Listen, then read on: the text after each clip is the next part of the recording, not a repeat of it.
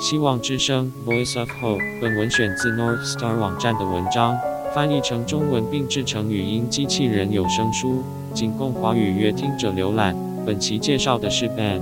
Ben 在华盛顿州埃弗里特长大，是四个孩子中最小的一个。他曾到墨西哥奇瓦瓦州出差，并在杨百翰大学与亚利桑那大学上学。在担任西班牙语教师十一年后，Ben 决定转行并成为一名治疗师。他单身，他应该会一直保持这个状态。他花时间阅读、看电视、远足和与朋友外出吃饭。他的梦想工作是成为迪士尼乐园丛林巡游的导游。第一节，减轻你的负担。我的手机响了，你今晚想去散散步吗？我对邀请都感到既放松又惊讶。我回答：嗯，听起来不错。米奇和我是高中最好的朋友，但在大学里长大了。尤其是在他结婚后，不是我们没有相处，我们只是没有看到彼此。我们以前从未邀请对方去散步，这使他的邀请如此出乎意料。米奇肯定不知道我有一段秘密需要我讨论，而且他突然给了我与我信任的人交谈的绝好机会。我挂断电话，对室友克雷格说：“我要和米奇一起去散步，你想来吗？”克雷格和我去年在我们的杨百翰大学见过面。现在已经是室友几个月了，他见过米奇一两次，但他们只是几面之交。然而，我的新好朋友欣然同意与我和我的老好朋友一起进行即兴的夏日散步。克雷格和我上了车，然后开车送我们到米奇的公寓。那是我开始变得紧张。那是我在杨百翰大学大三和大三之间的一个夏天。由于我一直保密，我变得越来越孤独和悲伤。我以为自己可以解决这个问题，但是生活越来越艰难。我知道我需要帮助，尽管努力去了解如何或向谁寻求帮助，我对此感到非常尴尬，并认为如果有人发现我将被拒绝或回避。本来我想告诉克雷格几个月的时间，但他是我的室友，我想如果我向他公开我的秘密，他会感到不舒服，所以我把它放在里面。我们来到米奇的公寓。我们三个人在一个夏天的傍晚漫步在普罗沃东部的基瓦尼斯公园。我们沿着公园散步时闲聊。我在讲话时尝试听起来轻松愉快，但感觉恰恰相反，似乎我要对他们投掷重磅炸弹。他们看不到他们来，而且我不想让他们处于尴尬的位置。当我强迫微笑并谈论大学生活的日常时，我在内部在为是否应该告诉米奇和克雷格而苦苦挣扎。我很害怕，但我也需要他们知道。我想到米奇邀请我去散步是多么奇怪，这是他以前从未做过的事情。然而，他的邀请使我和两个最好的朋友一起来到了一个有点隐秘场所。我鼓起勇气，打断了平常的闲聊，说：“你介意我们坐在草地上吗？我有话要告诉你们。”我们坐下后，我开始感到非常紧张。以至于我想呕吐。我开始慢慢地用脚把草叶拉出来，这样我就可以转移视线看些东西，而不用看着我困惑的最好的朋友的脸。当我拖着草叶盯着地面时，我几乎被吓到了。但我提醒自己，我几个月来一直想这样做，我需要这样做，并且上帝使我处于最佳状态去做吧。因此，我深吸了一口气。第一次说出了我在几周前精心选择的话。我只记得我一直是被男人吸引，而不是女人所吸引。当时我不习惯称自己为同性恋，所以我描述了自己的处境，而不是贴上标签。盖伊只是觉得自己不适合我，因为我从未与另一个男人有过身体上的关系。从青春期开始，我就被男人吸引了，但是我一直认为这是暂时的。我想。我遵从诫命，肯定可以治愈我。我会努力工作，上帝会看到我忠实服务的诚实努力，而我终究会找到一位真正吸引我的妻子。但是，当我返乡，我失望地发现自己仍然被男人吸引。上帝让我感到非常失望。尽管如此，我还是决定挺直肩膀，像尼腓一样说：“我将去做耶和华所命令的事，因为我知道主没有对人类的子孙吩咐。”唯独他要为他们预备一条路，使他们能成就他所吩咐他们的事。尼腓一书第三章第七节。有人告诉我，既然我返乡了，现在是时候该找一个好女人了。当然，主会帮助我在这种神圣婚姻的追求中获得成功。几个月后，我回到了杨百翰大学，开始和许多女性约会。我选出了几位出色的女性，其中一些甚至对我感兴趣，但我很难找到一个我真正感兴趣的女性。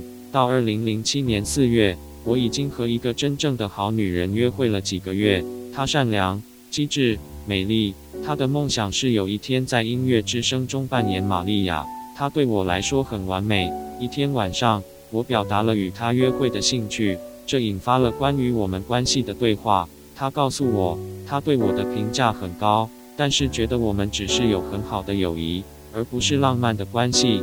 他指出，经过两个多月的约会，我没有亲吻过她，甚至没有拉过她的手。她是对的，我没有做任何一件事情，因为我没有自然地被迫这样做。我的男朋友会说，等待亲吻自己喜欢的女人有多难，但我发现有一个很棒的人喜欢我，而我也不想亲吻他。我的事情显然与众不同。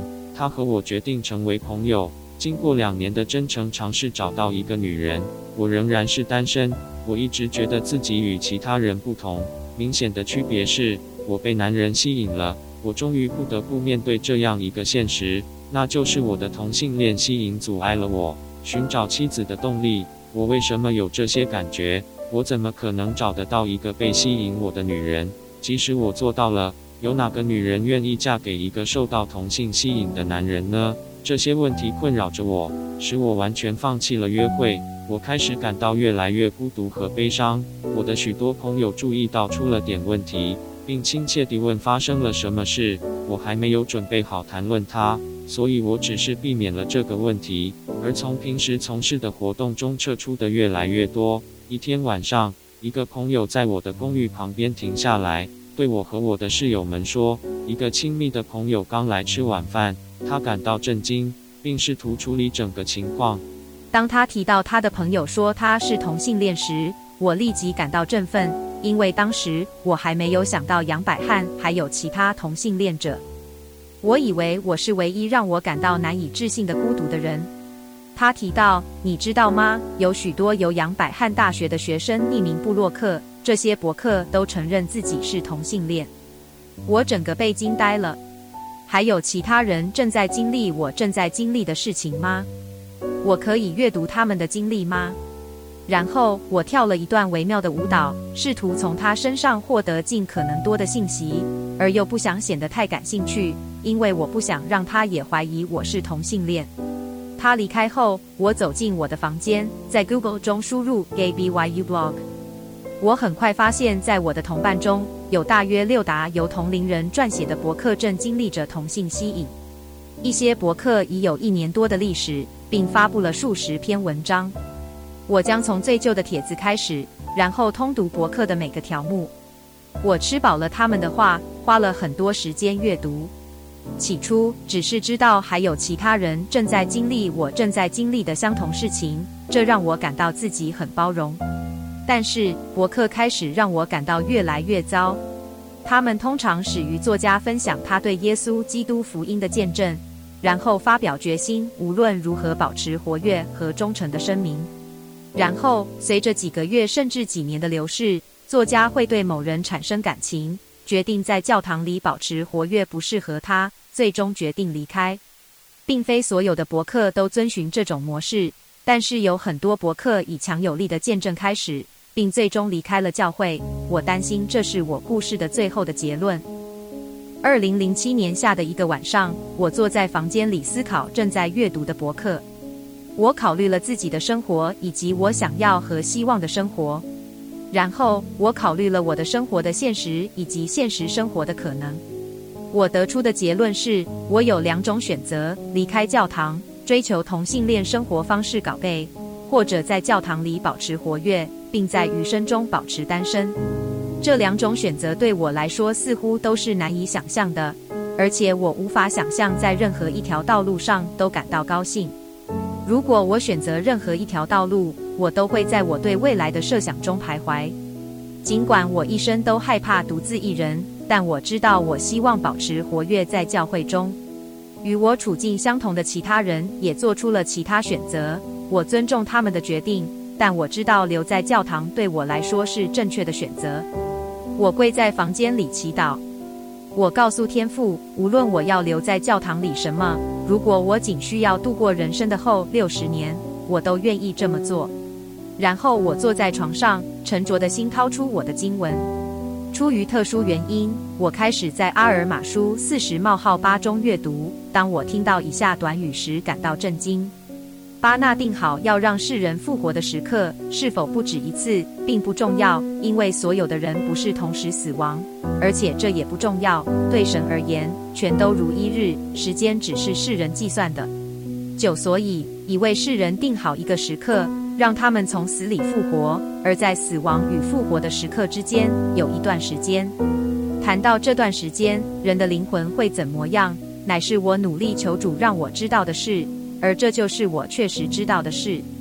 时世人复活的时刻到来时，他们必知道神清楚所有已为世人定好的时刻。十一谈到灵魂在死亡与复活之间的景况，看啊，有位天使告诉我。所有的人的灵一离开这必死的身体，是的，所有的人的灵，不论善恶，都要被带回家，到赐给他们生命的神那里。十二于是事情将是这样：一人的灵被接到一种幸福的状态中，那里叫做乐园，是一种安息的状态，平安的状态。他们必在那里安息，不再烦恼、忧虑和悲伤。十三于是事情将是这样：恶人的灵，是的，就是那些作恶的人，因为看啊。他们丝毫没有主的灵，因为看啊，他们宁可选择邪恶的事，也不选择良善的事，所以魔鬼的灵进到他们里面，占据他们的屋宇。这些灵必被抛到外层黑暗里，那里必有哭泣、哀嚎与切齿。这一切都因为他们自己的罪恶，他们受魔鬼的意志左右而成为俘虏。对我来说，这太不公平了，我不得不再留在教堂，并娶女人进行选择。确实，确实不公平。那天晚上过后，我的生活并不再是黯淡。我坚定地承诺要继续活跃在教会中，并有一天感到和平与安慰。也许直到下辈子，一切都会好起来的。这些知识为我提供了极大的安慰，但并没有改变我的情况。我还是一个单身的男人，渴望爱一个人，被爱作为回报。我知道我很长一段时间都维持单身，这让我很害怕。尽管我有种种美好的感觉，但生活并没有变得更加轻松。那时候，我决定需要朋友的支持。我花了两个月的勇气告诉米奇和克雷格，担心他们会如何应对。在基瓦尼斯公园的草地上揭示了我的秘密之后，我满怀期待地抬头看着米奇和克雷格，看看他们会如何反应。他们俩都说他们感到惊讶并措手不及。然后他们完全按照我的要求去做。他们说他们关心我，我可以在需要时与他们交谈我正在经历的事情。我看着克雷格说道：“我知道你是否在想，我该跟这位当室友吗？”他看起来很惊讶，回答道：“我为什么不想成为你的室友？您和以往一样是同一个人。”我不知道，但他正说我希望听到的。过去，我感到心灵破碎和不值得怜爱，以为如果有人知道我是同性吸引者，没人会喜欢我。然而，听到克雷格的声音，即使他知道我是同性恋，他依旧仍然想成为我的室友。我觉得我很开心有这么好的朋友，我可以继续过着我的生活。那晚之后，我的生活变得越来越好。当我与朋友分享我的秘密时，我没想到我的生活会发生如此巨大的变化。当我与米奇和克雷格交谈时，我感到巨大的负担被从肩膀上抬下来。这种负担直到我被卸下之前，我实质没有意识到自己会背负着巨大的负担。在摩尔门经中，阿尔玛教导他的子民：当我们受洗时，我们立约要承受彼此的负担，使他们减轻负担，并与那些为之哀悼的人哀悼。并安慰那些需要帮助的人，也就是承受彼此的重担，与哀者同哀。我的朋友们乐意与我分担我的重担。当我向越来越多的朋友和家人开放时，我感到自己的负担越来越轻。很多时候，我的朋友们都听我的悲伤，与我一起哭泣，并在需要时拥抱我。我不可能一个人做到。没有朋友的爱与支持，我不会成为今天的我。多年来，当我告诉人们有关同性吸引的经历时，发生了一件出乎意料的事情。当我开放时，我经常与之交谈的人也会开放并分享他或她的挣扎。我看到我的朋友们经历了各种各样而出乎意料的斗争，这真让我大开眼界。我已经明白，我的同性吸引力并没有使我的生活比其他任何人都更加艰难，而只是使它变得与众不同。每个人都有负担。赞美诗，我会跟随你的主，总结了我在第二节经文中所学到的。在安静的心中隐藏着悲伤的眼睛，会令你看不见。诗篇第两百二十篇。我们很少知道，我们每天与交往的人所承受了多少的负担，因为我们最脏把最深的悲伤常常隐藏在我们的心中，然后又跑去对其他人唧唧歪歪当个死 gay 炮。这些年来，我一次又一次地被提醒，我们彼此需要多少。我需要我的朋友，他们也需要我。然而，我最需要的人是我的救主。当我们每个人受洗时，立约承担彼此的重担时，正是通过赎罪，我们的重担才真正减轻了。正如阿尔玛所解释的那样，然后愿上帝的喜乐使你的负担减轻。阿尔玛书三十三章第二十三节。我曾经以为赎罪会使我掰成直男，但这根本没有发生。但是赎罪医治了我破碎的心。通过耶稣基督的生活，透过赎罪，我的负担减轻了。以上 Voice of Hope 希望之声 Ben 的故事到此结束。在此邀请您一起思考，通过耶稣基督的救赎以及摩尔门经的教导，拉近您与神之间的关系。就算你是弯的也没关系。持守贞洁律法，不搞 gay，就是所谓的同性恋行为，与同性吸引是有很大的差别。同性吸引的定义是受到同性彼此有性方面与精神方面的吸引。同性恋行为就是指各种圈圈叉叉、三角三角、方块方块那种肮脏我不能讲出来的事情。仅此，祝福各位在此一同寻找生活在福音的生活方式。我是语音机器人，党名是杨雅涵。我是开头的语音机器人，党名是宋斐恩。期待你也能善用恩典，耶稣基督的恩典永与你为伴。我们再会。以上奉主耶稣基督圣名之分享，阿门。